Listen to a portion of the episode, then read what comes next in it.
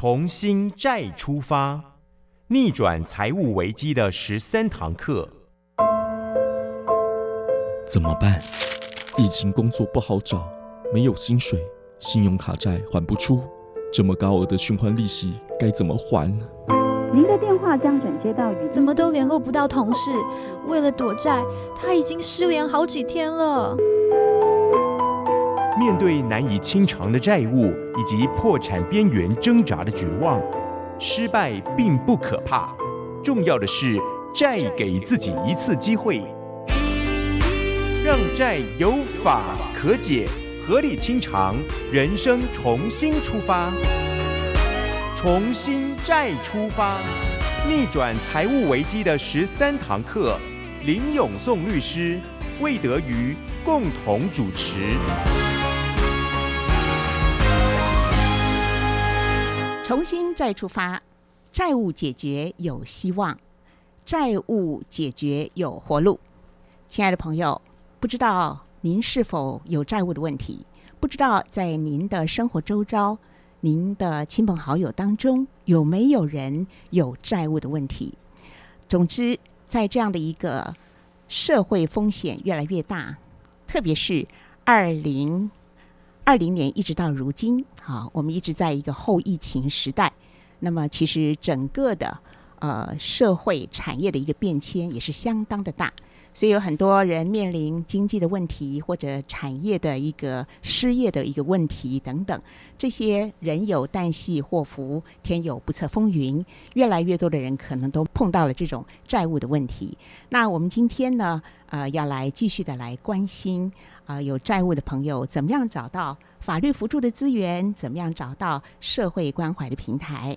那为大家来介绍一下参与我们今天本集节目录音的嘉宾，有我们共同的主持人林永颂林律师。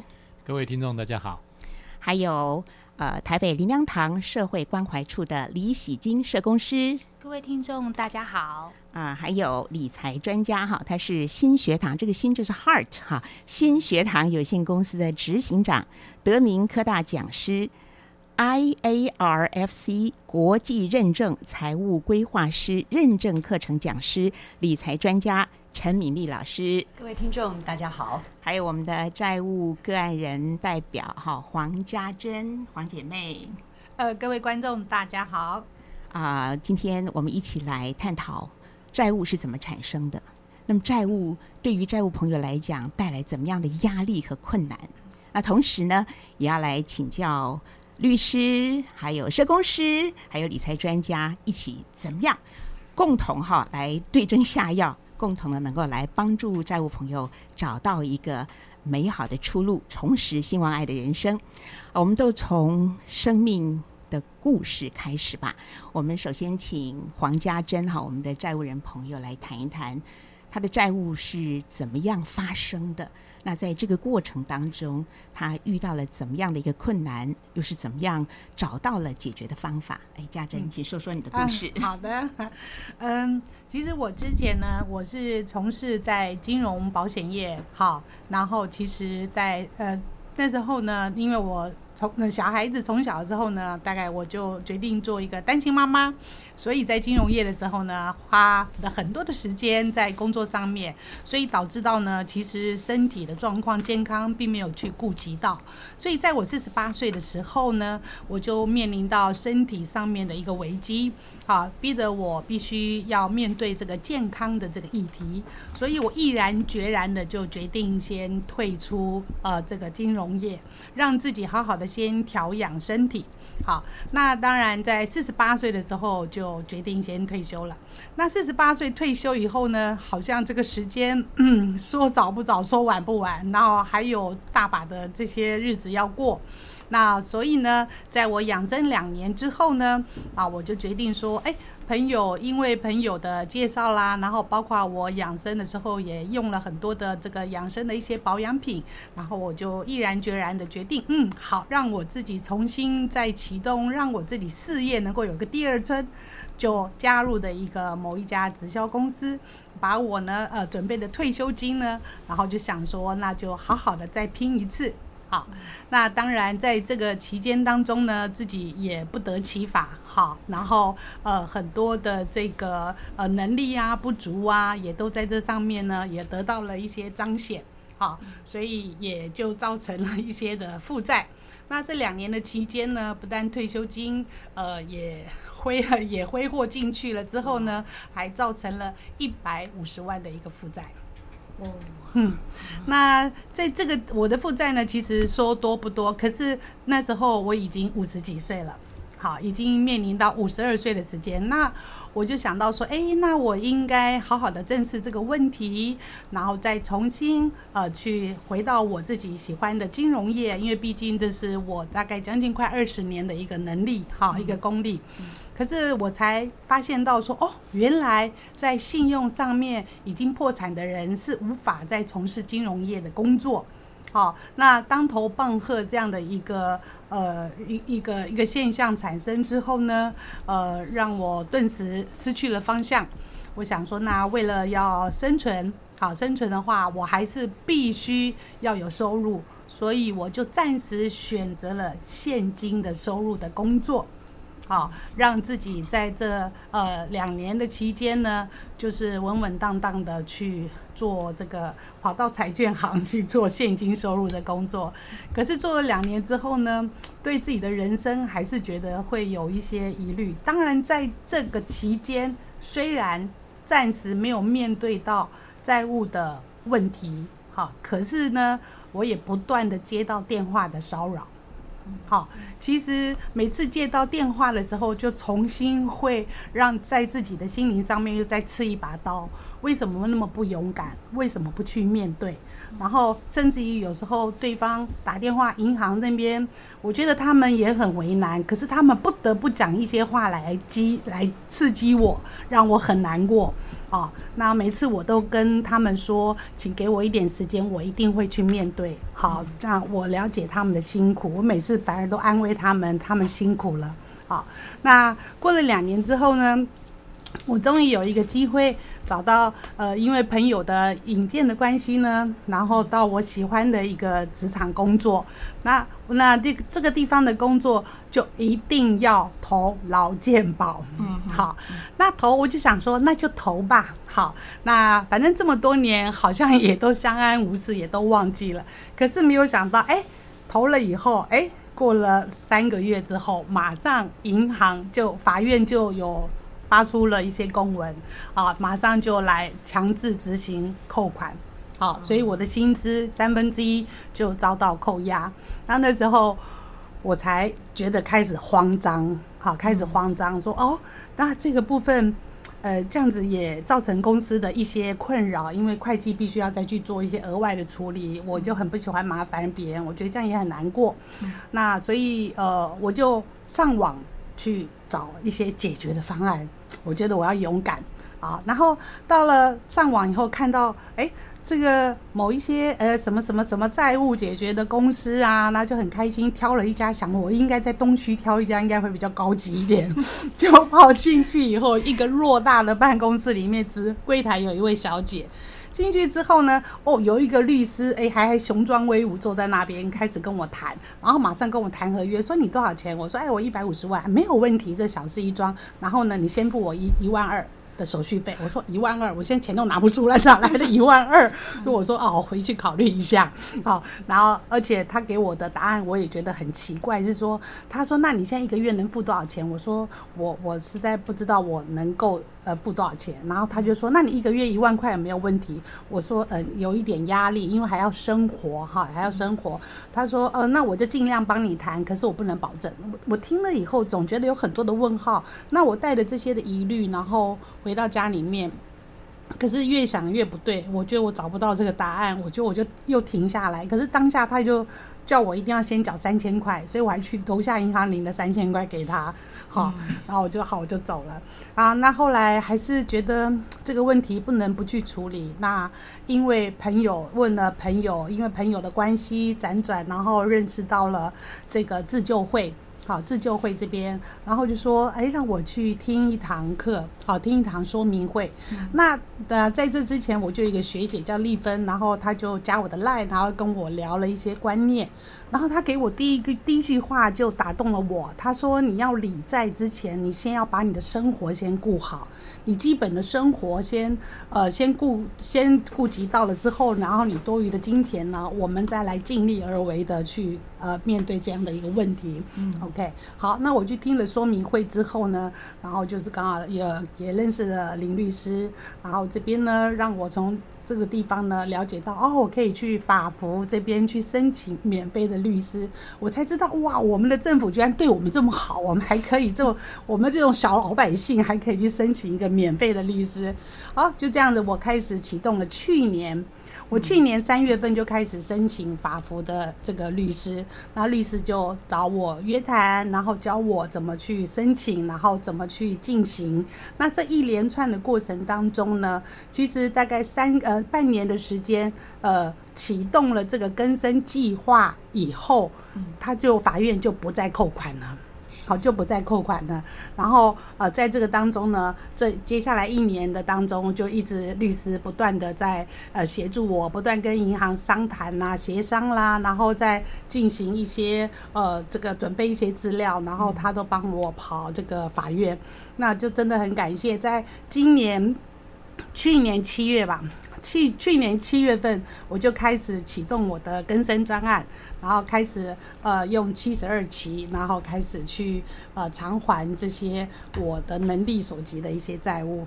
那所以到现在来说，我觉得透过这样的一个过程，让自己觉得呃人生有一个重新开始的一种机会，然后也重新展现了呃一些自己未来的一些信心。好，也不再接到骚扰的电话，这是很重要的。所以非常感谢这个呃自救会啊，还有法服这一连串的协助，让我们重见光明。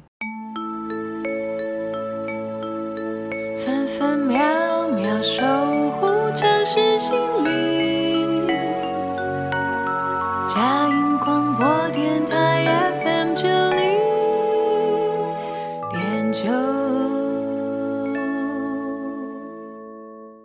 黄家珍啊，债务的个案代表人，他讲到了他自己啊负债的一些过程啊，我想就来在这一段请教一下我们的呃理财专家哈陈敏丽哈陈老师，嗯，就刚才我们提到的这位个案哈，你跟我们做一些呃。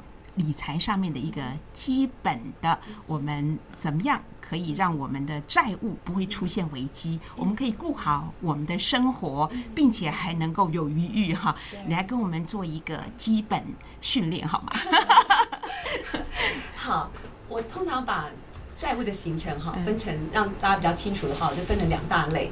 一大类呢是你主动的举债。嗯，好，一大类是被动的，被迫陷于负债。嗯，好，那主动的举债，就是例如说我们去消刷卡消费，然后就又超过自己的下个月的收入的能力，变成说消费已经消费完了。刷卡旅游、刷卡买包，然后结果下个月呢付不出来，就陷入债务。一种呢是因为买房子、买车子，这也是我们主动去做的事情嘛。嗯嗯。但是后来呢，发生了一些变化，好，生活中发现一些变化，导致呢现在付付不出来了。例如说因为疫情啊，例如金融海啸啊，收入下降，好，导致呢本来是够够可以付的，但是后来呢却是怎么样？却是支出超过收入。那那本来是主动举债，但是后来被迫陷入一些原因，还有包括身体的因素，像刚刚家珍就提到说他是身体健康转换产业，虽然不是转换产业的那一当下陷入负债，可是却是迈向负债的开始，就是因为身体发生变化，呃。可能他的那个身体不健康的状况，又偏偏是可能保险没有办法理赔的，好，所以那有些人是直接在这样的重大的伤伤呃，就是受伤或者是说重病的当中，保险又不够理赔的时候，就导致陷入债务。还有一种状况是投资失利，嗯，好，投资失利呢，你就会让自己呢还不出债来，好，本来是借钱想要赚更多钱，结果没有赚到钱，然后呢导致那个可是债还是要还呢，所以这时候就陷入债坑了。还有一种状况呢，是因为关系。其实不是本身自己陷入债务，可是因为我的关系人，我亲近的人，他他生病，好，亲近的家人生病，亲近的家人呃欠债，好，或者是说亲近的家人，我为他做保，好，这些呢，其实因为我通通常在讲，就是怎么样避免陷入债务，我们要先知道债务大概多半是哪些原因造成的，嗯，我们就可以一一的去防范，是是，让自己不要掉入这些的呃迈向这些债务的陷阱里。所以，例如说消费过当会陷入债务，那我们就要怎么样？就要保守自己的心嘛，保守自己的消费习惯，保守自己的欲，保持自己的控制自己的欲望。嗯，好。那如果说你是呃，就是说，你看发生风险事故会可能会导致我们陷入债务，所以每一个人要做好做对自己的基本的风险规划、保险规划也是很重要的。是是是。那如果做保会导致我们纳入。呃，可能会遇到这样子陷入债坑的风险。那当有人邀请你做保的时候，你就要思考到说，虽然你现在没有出钱，但是事实上你已经负连带保证责任。这个钱你没有用到，但是如同你借了这个债一样，是一旦真正借借钱的人没有还，你是下一位就是要帮他当责的人。那你真的承担得起吗？你愿意吗？嗯，好。呃，你能够还得出来吗？这个就是你在不是说等到出事才来解决，而是你在面对这个邀请的时候，就要去思考后续的一个承担力。嗯，所以我先举这几这个这几个例子，让大家感受一下。我想请喜金特别跟我们讲解说，一个债关心帮助一个债务人整合整合的哈，这样的一个辅助的网，究竟有多少的一个资源去需要去做一个整合的？债务其实是一个非常沉重的一个枷锁。对债务人，那这样子其实是对于他们身心灵是很大的一个亏损。所以呃，法律面进去固然很好，可是恐怕还不周全。好，那因为一个其实如果没有其他面向的关顾，他很有可能再继续的掉入这个贫贫穷的一个循环里头。是，那我举一个例子是，呃，像呃，有一次有一个。牧师就介绍一个一个个案来，那我就跟他聊了一下，我就发现这个这个时候要先帮他处理债务吗？哈，我感觉上他的对话里面，我觉得他精神上似乎有点状况，这样。那后来我就先跟我们后面的团队的医师来做讨论，说啊，这个时候到底我们要先从哪边切？好，我们律师是说，意思意思就是说啊，我们先从医疗，好。因为他，我我我观察到他好像有一些的幻听、幻觉的现象。那后来我们从医疗医疗的部分先介入，我带他，我陪他就医哈。然后呢，让他那个幻听的这个这个现象先解除之后，那我们再协助他一步一步就就业。但是在就业之前，其实是找安置的地方，让他有一个安居之所。对，所以他连安居之所都没有。那时候他正面临到那要被房东赶出来哦，嘿，其实我们很多债务朋友也是，他付不起房租。对，那我记得我那时候还出面去跟房东协调，就说你让我再缓多久？好，那等于是说去谈啊，什么时候我们可以搬？那请他不用担心这样子，嘿，先让他有一个能够按。然后，但是这个债务朋友其实他他蛮好，是说他也蛮配合的。好，他就。嗯，稳定的去就医，然后之后他住的地方也稳定下来，好，然后呢，他开始可以稳定的工作，嗯，然后之后我们才进入理在，嗯，对，是，对，那后来他他就是呃更生通过，所以他现在已经还到应该已经第四年、第五年了，嗯嗯嗯，对，嘿，所以嗯，大概是这样。是，所以你说要从哪里？其实每一个个案都不同哎，每个案都不同，所以我就是说。我我会在当中去看，看他现在目前的状态。那我们要先从什么资源引进来，嗯，来协助他，嗯，对，嗯嗯，然后这是一条漫长的路，因为呃，之前呃累积这样几集下来听下来的经验，大概就是说，一个债务朋友当他要去面对解决要出来的时候，大概已经煎熬了。最起码是十一年，十一年到二十年啊，这样的很漫长、很漫长时间。是。那我记得，呃，喜金社工也特别提到，就是，呃，有些债务朋友他很难走出来，为什么很难走出来？您可以稍微跟我们细捋一下他们的心境、他们的状况，以及你陪伴过程当中你累积的一些心得。嗯嗯。我我就举一个例子，我很喜欢举例子，这样大家比较清楚哈。哎，我我觉得，呃，我们债务人其实有分成两种现象，一个是说已经已经啊逃债大概十年以上的，一种是刚刚发生的这两种的情形，他们对于他们的心理上面的嗯恐惧或者是障碍其实是不同的哈。那呃，我举一个例子是逃债十几年的。那呃，其实我们在接听电话，通常我们债务朋友他不会是说李社工你好，我要需要帮助，绝对没有这种声音呐、通常都是啊，哎你你好，我我我需要，就是那种非常很微弱的，对。嗯那那天那个那个先生他他打来，他就是说，他说，嗯，李社工，我我我不不敢再相信任何人，呃，我我只敢相信教会。好，嗯我说你在哪里？他说，嗯嗯，他就不敢讲哈，因为其实他们还是蛮防卫的。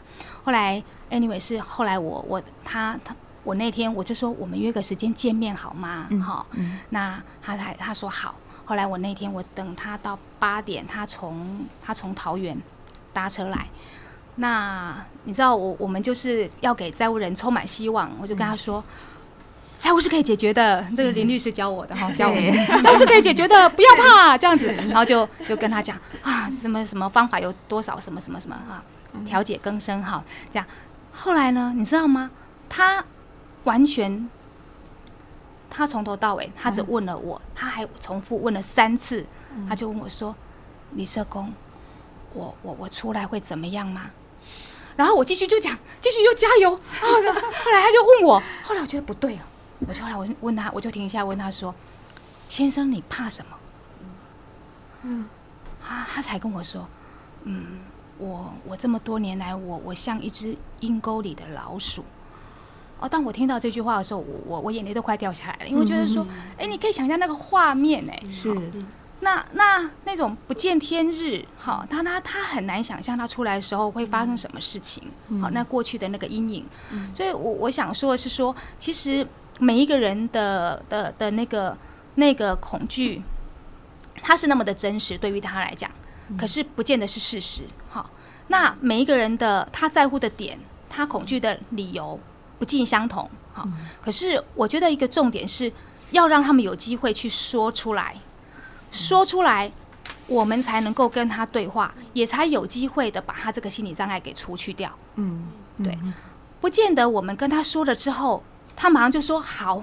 其实这位先生我还在等他、哎，嗯，已经两年了，是，我还在等他。嗯那那我要讲的第二个是说，如果对于，可是我要讲逃逃在十几年的朋友，其实多半他们知道债务是可以解决的哈。当我们跟他这样聊，然后把他他他所担忧的事情，其实我们跟他说，哎，其实这些并不会发生哈。基本上他们都蛮能够可以理解嗯对，因为因为我躲了十几年了嘛，对，那我有一个机会，我为什么不要试？所以我常常跟他们说，哎、这条路是稳赢不输的哦。他说，哎、为什么叫稳赢不输？我说，你想想看嘛，律师的费用法服付嘛，好、我我当然要付一点，好、付一点时间来准备资料。那过了，我就是赚到了嘛。我没有过，哎、我也没有什么损失嘛，我的生活也不会变得更差。那你不觉得这是稳赢不输的路吗？对他就说，哎、他们就说，哎、对耶。然后有时候他们问我说，啊，一年半好长哦。我说，那你躲再躲几年呢？他说十几年。我说，对呀、那一年半你觉得怎么样？他说，哦，对，也是这样子哈。那 通常我们就觉得蛮蛮有趣的对话。那但是对于刚刚发生的这个债务的朋友，其实我觉得这会比较难，这个我要等的时间更久。为什么？因为呃，因为通常刚刚发生指的就是说，其实他们已经有一段时间，他们都是在缴最低应缴金额。嗯，通常这样的呃朋友呢，他不会。当他、呃可能说他下个月他的账单没有办法完全缴清的时候，那个时候他并不会想到他的财务发生危机。嗯，他会他会继续的以卡养卡，然后呢再来一个信贷，就是做债务整合，他去借一个信贷，再把他前面的卡再还掉。可是我观察这样的情形，并不会让他的债务减少，只会越来越多，因为你每整合一次，其实就是本加利。嗯，你的债务就越填越高，哈，一直到他完全无计可施的时候，他才会想到我们。其实我我曾经等一个一个这样的这样的一个朋友等了两年，好，那时候他来申请急难救助，那是申请急难救助，我看到他我说哇，你现在这样子缴了这么久，其实你的你是还不完的，好，应缴那个最低应缴金额其实是还不完的，因为大部分都只是在缴利息，息对。那我就我就鼓励他说：“你要不要出来解决啊？”他不理我。那我钱要不要给啊？我还是先给他，因为我想说好补助给他，看看能不能争取到服务他的机会。然后过了一个月，我就不死心，我要再写一封信，热热等的信，那封信我还留着哈，鼓励他，哎也没有下文啊。每次债务说明会，我就发给他，也已读不回。后来在两年后的某一个晚上，他居然赖我，然后我下了班了，我其实通常下了班我就不不接，可是我那天我觉得嗯，哎有机会了哈，我就跟他聊，他就跟我说李社工，我其实我很很不好意思打这个电话给你。但是我可以跟你聊聊吗？我说可以，然后他就跟我说，我明天想要去找一家公司签约，他说要帮我解决债务，哎，哦，我就整个人我精神都来了，我就开始跟他 开始跟我说。你可不可以来找我哈？我说那个就是代办公司哎，你你你你他要你付多少钱？他说八万。我说那你有钱吗？我说没有。我说对呀，我然后然后非常高兴的是，他后来他不仅他出来，他的先生也一起出来了。哎，那现在正在走清算的程序中。是对，等了两年，所以我我就常说我我常常形容我自己是一个放风筝的人呐。那那条线有时候你你你你得真的得让他。容许它可以飞得远远的，嘿但是只要那条线我没有放手的话，其实终有一天我我我我希望我还可以找到他们这样。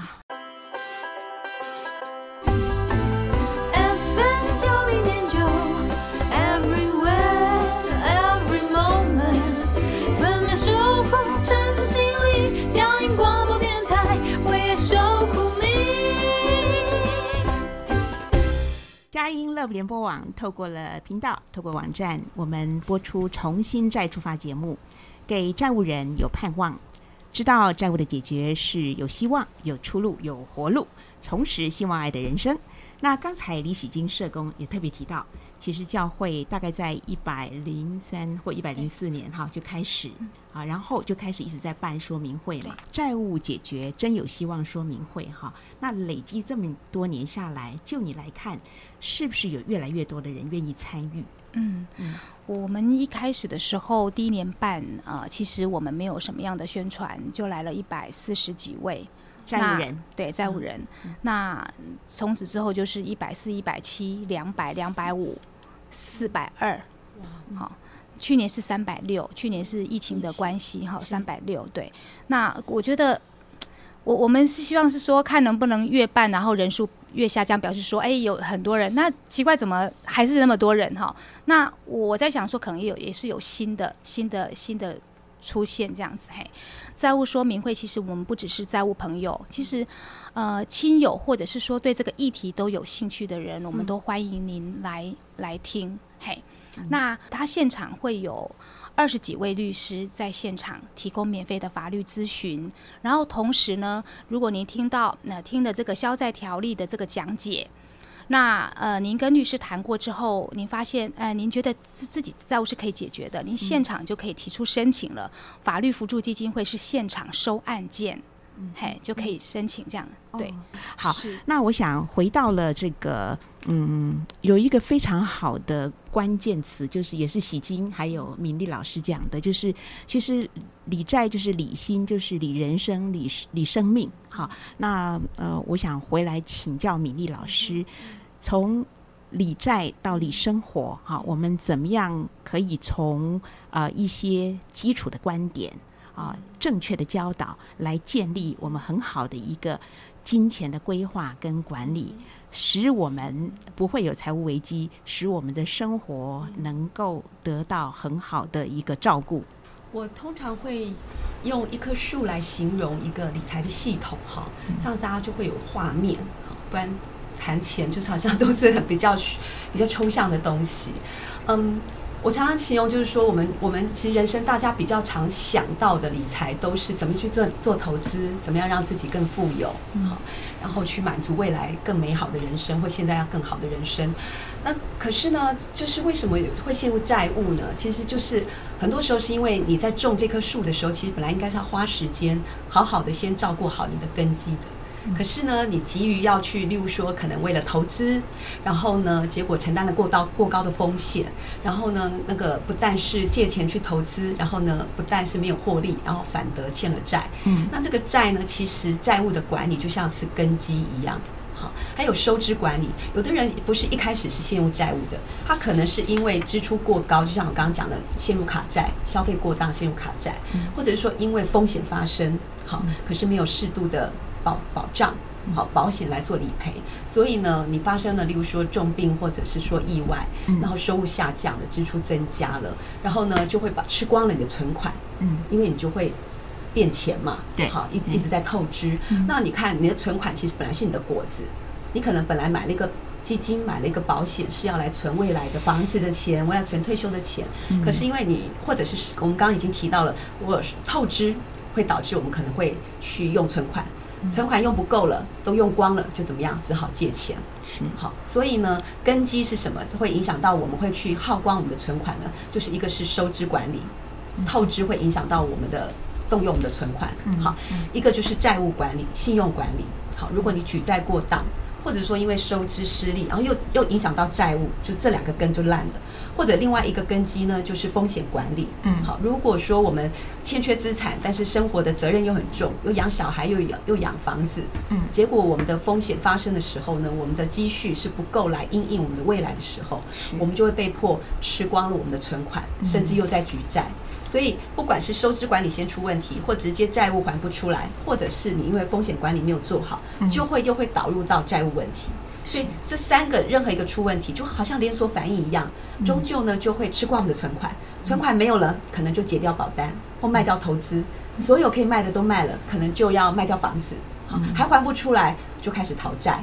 嗯好，所以根源是什么？就是这三个根基：收支管理是好，债务信用的管理跟什么？跟这个风险的管理。嗯。所以我就称为这三个根基呢，其实就是一个理财的根基。不管是你人生目前收入有多高，资产有多高，其实会最后会陷入债债坑的人，不见得是低收入的人呢、嗯。有的是高收入的，嗯，医师，我我曾经遇到那种医生，他其实收入年收入非常高，一年年收入几百万，可是收入高的时候，他的生活水平就开始加高，嗯哼。然后呢，开始买的房子也变大，然后信用卡刷的越越多，然后呢，旅游也越来越豪华。OK，不知不觉当中呢，他开始陷入透支，或开始扩大投资，好，或者是他给人家做的保的金额可能也也更高，因为他的朋友也是这样子高收入的人。嗯。所以其实不管是高收入或高资产的人，一样是要管好这三个根基，嗯哼。对，嗯。才能够避免自己陷入债坑。我常常说，中小企业主也是另外一个例子，是他责任很重，嗯。他的资产其实也不轻，可是他的是肩上的责任更重了，他可能他可能负担他的家计是没有问题的，嗯。可是呢，他扛着员工的生命的责任，嗯嗯。产品的责任，好。我自己不要讲你刚刚提到的社会新闻中小企业主，我自己身边也有一个朋友，他就是是他的厂房跟某车饮料是连在一起，曾经是连在一起的。嗯结果那个饮料厂的大厂发生火，有一个地方的厂房发生火灾，就延烧到他的厂房。嗯。然后他就眼睁睁半夜嘛，半夜起火。他说他跟他太太眼睁睁看着房子从第一家厂房烧到他们家是第四间，嗯。全部一起损毁。嗯。然后他是一个非常细、非常小的中小企业主，就家两夫妻的小小的经营的企业，可是那里面放的是他所有的存货，价值一千多万。嗯从此他就陷入债务、嗯巨债的当中。是。嗯那后来他他现在是也是透过教会的帮助，嗯哼。然后已像经完成清像这类的话，就是这业者他就是没有做好所谓的风险管理嘛？对啊哈，对哦对，就是第一家烧的业者，他没有去投保这个公共的意外责任险，嗯然后呢，嗯，因此这个就牵连到无辜的第二方、第三方。嗯，是是是，像呃这些个案，其实听来很难过，但是我们在节目当中举例说明说，希望能够带来一个亡羊补牢的效果。就是如果说您在事业体，在这个工作，在职场各方面啊，正、在人生来讲，有时候会有一些疾病嘛，突然来了哈，所以这些风险管理。那讲到风险管理，有没有一些就是说在管理上面钱必须花在刀口上的建议？对，没有，你刚刚提的很好。我们其实讲风险管理，我最喜欢用钱花在刀口上这个概念，因为台湾人实在太爱买保险了。嘉诚应该也了解，嗯，我们的台湾的保险的所谓的渗透率有一个专有名词，就是全国的财富叫用 GBT 来代表嘛。那全我们台湾的 GDP 里面有两成的钱是花在保险上面，然后这是全世界第一名，第一高。但是保险的类别，然后台湾又非常会发明各样的产品，所以台湾现在的保险的功能其实很多也很复杂，并不全然都是它本意上的风险的保障。嗯，有些保险是所谓的大家买那个保险是为了储蓄性质，有些保险是可以透过保险去连接投资，是投资性质。所以有另外一个非常吊诡的现象，就是说整个台湾来讲花了这么多钱在保险商品上面，可是。每平均一张保单的死就寿险啊，人寿保险的死亡理赔金，啊，才五十八呃，大概六十万上下左右而已。嗯嗯。那即便全台湾平均有一个人拥有二点五张保单，乘上去也不过一百多万。嗯。就是平均来说，意思就是说，一个保护过世的时候，他们家人拿到一百多万的理赔。嗯。那一百多万够不够呢？其实。不一定，我并不，我并不能说一定不够。嗯，如果对一个单身或者是一个对已经七八十岁，他的孩子都已经成年了、自立了，嗯，他们也没有什么遗产税的要去转移遗产，呃，就是那个创造缴税现金的这些需要的人，嗯，可能一百多万是很多的。但是对很多的中产，可能孩子还小，然后房贷还很重，身上有负债的家庭来讲，一百多万真的是只是车水，嗯什么？杯水车薪。的效果而已，所以把钱花在刀口上怎么做呢？其实就是量力而为，基本上的一个概念。那什么叫量力而为？就是其实保险是你不一定会用。如果我们讲风险啊，为了保障风险发生的保险是不一定会用得到的，因为我们不一定会这么早就过世，我们也不一定人生也不一定会发生意外，也不一定会发生。发生癌症，所以不一定的花费呢，其实控制的越少越好。嗯，可是人生大概有八成的机会会迈向老化跟退休。嗯哼，其实为自己存一些老本是很重要的。是是。所以保险的买花在刀口上的买法呢，就是我们用最少的钱买你最重要的责任期间的保险，先买够。那这样的概念就是以定期险为优先，嗯，先至少先满足这一段，才可以用小钱买到大的保障，嗯，然后要留一些钱做储蓄或者是投资，去准备自己未来的老年，嗯，那行有余力，还有能力的时候，再买一些终身的保障的保险，嗯，好，以避免很多人事实上是买了很多的终身型的保险，额度不高。但是保费很多，嗯。啊，结果的最后的结果是什么？真正在责任沉重的期间，如果真的发生重病或意外，保障是不足的，嗯。但是买了这么多的终身寿险，存到的退休金呢，事实上对抗通膨又是效果很差的，嗯。所以最后对对退休的准备也不足。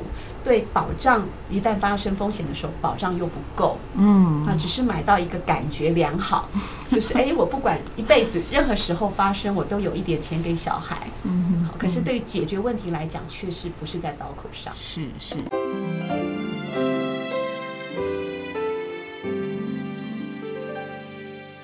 分分秒秒守护城市心灵。嘉音广播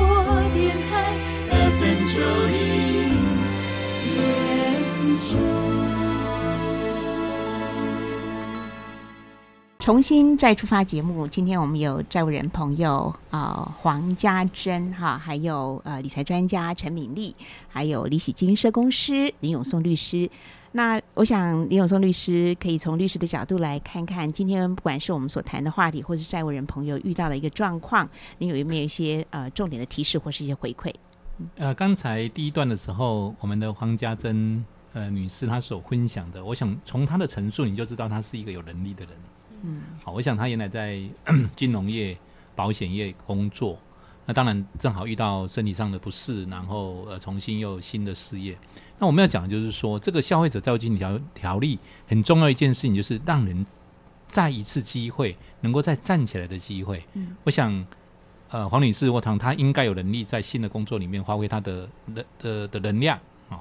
那那能够找到她在呃在第二个事业的这个可能性。所以这个这个消债条例，它有它的意义，意义是说，我们当然没有像呃呃这陈明义老师说的了哈，没有错，确实是能够要避免这些风险，但是有些时候的风险我们实在是无能为力啊，有有这个时候了哈。当然我们尽量避免，但是有些时候也没有人要选择要遇到像疫情，空姐。那就就就可能被被被被潮流役了，对不对？这个是他意想不到，在前年可能意想不到，去年就可能被潮流役了。对。那像这种东西，有些时候是始料未及。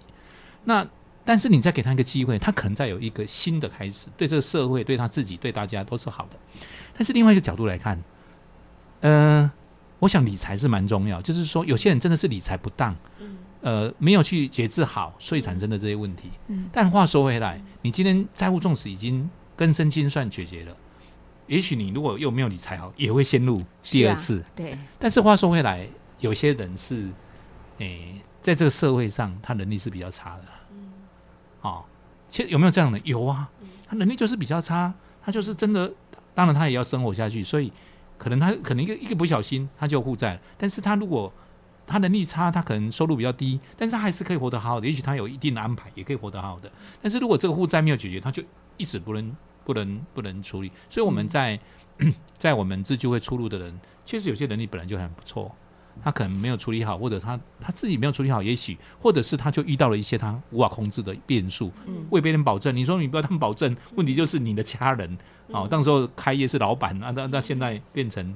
哦，他他倒倒下去了，公司倒下去了，我是连带保证的。有些时候真的很难选择的时候，也有能力比较差的人，但这些人都应该不管什么样的情况，都应该给他机会。是。那我们有提到代办公司，你就会现代办公司。哎，刚才呃那个黄家珍女士有提到哦，那个齐医生有提到，这个代办公司特别要再提醒一次哈。他们名字不会叫他代办公司哈，没有一个公司叫代办公司，他叫中华民国什么什么协会或者什么什么公司。那债债务整合 或者像华务这样，那免啊免会，但是事实上都会收你的钱。那如果说你的钱能够帮你帮助也就算了，事实上常常用错的方式。那华利互助基金会是政府所设立的基金会，它不只是免会，它真的有律师可以帮助你。好，我想这点特别要强调。所以啊，特别要再强调一下，刚才讲扣薪哦，这里特别要。哎，黄黄黄女士也讲到扣薪，特别提醒一下，现在新的规定已经不是这样了。在呃，差不多两年前，法律有修正，也就是说，以前的规定，你若赚赚三万块，一定扣你三分之一一万块，不管你的收入高低，不管你的家庭的抚养的情况情情形怎么样，不管。但现在不一样了，现在它的扣薪的金额不能超过三分之一以外，也不可以超过。最低生活费用标准的一点二倍，什么意思？譬如说以台北为例，你一个人有二一二零二的金金额，这个是每个县市每年度的最低生活费用的一点二倍。那台北今年是二一二零二，什么意思？如果你今天单独抚养一个女儿女儿，那你就是四四二四零四，嗯，也就是说你只有赚四万五，他只能扣你四万五减四四一呃四二四零四。好，只能扣你大概两千两千两千多块而已，他不可以扣你一万五哦。对对，好，那那这种情形对债务人来讲也是一个保障，也就是这个法律有在进步，就是说扣薪是合理的，债权人当然你有薪水，我要扣你薪水，但是你要保障他最基本的生活，这个是宪法上很重要。呃，生存权一定比你的财产权高而重要，所以那个离婚那个学姐跟家珍讲的第一句话，就是我们在自救会讲的话。第一，第一要紧的是你顾好你的生活，照顾你的家人，基本的生活总要照顾下去。是是。那能够生存下去，你才能够讨论还债。嗯。要不然你都已经不能生存了，那你就倒下去了，你还讲什么？对不对？所以这几这这个部分其实也是我们这个法律修正很重要的精神，就是说债务人固然要还债，但是有保护自己、保存自己最基本生活的权利、生存的权利。刚才呃，喜金社公司也特别提到，就是陪。伴一些呃有债务的朋友，呃，普遍来讲，为什么他们会那么的害怕？呃，可能真的是身心出现了一个状况。呃，这样的一种情形是常见的状态嘛？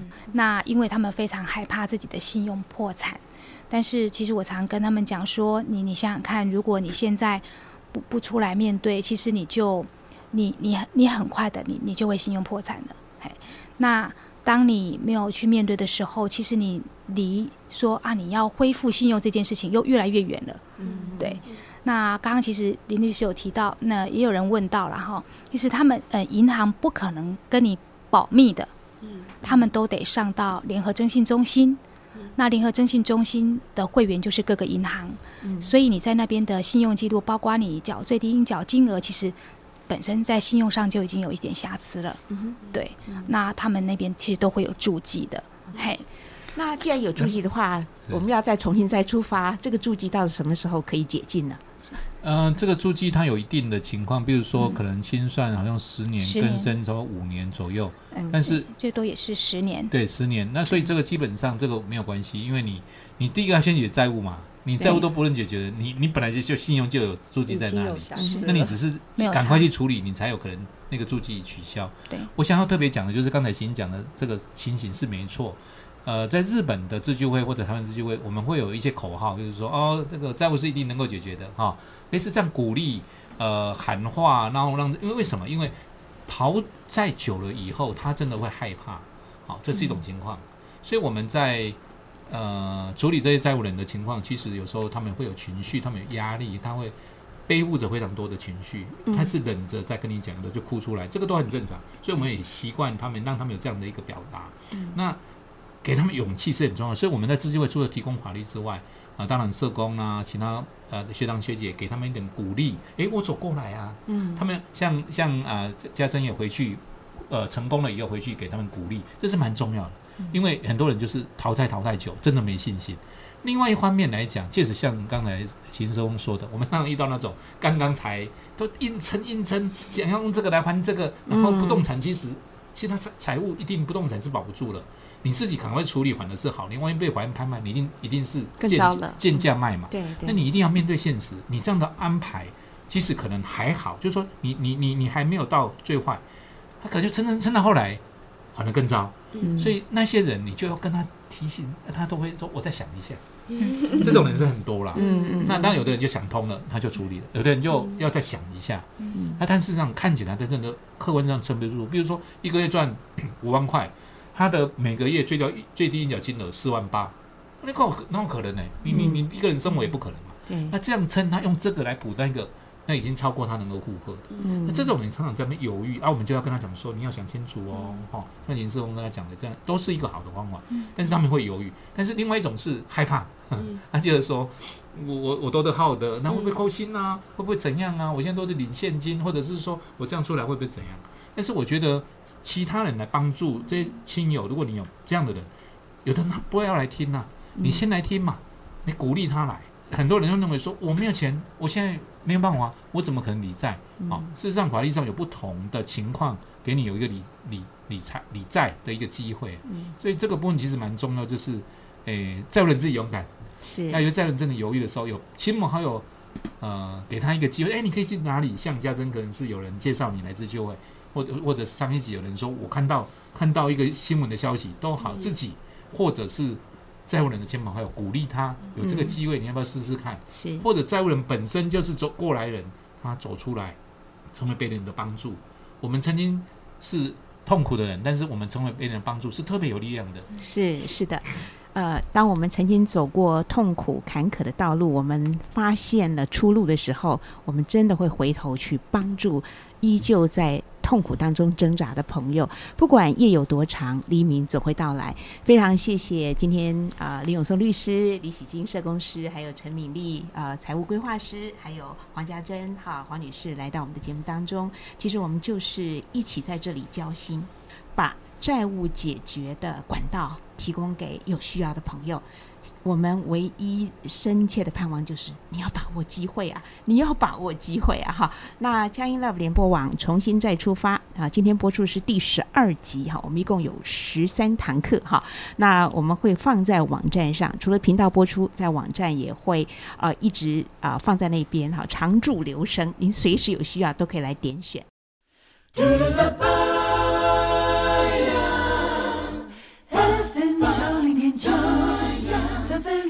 守护着世界呀，FM 90.9，九，Sharing blessing，广播电台。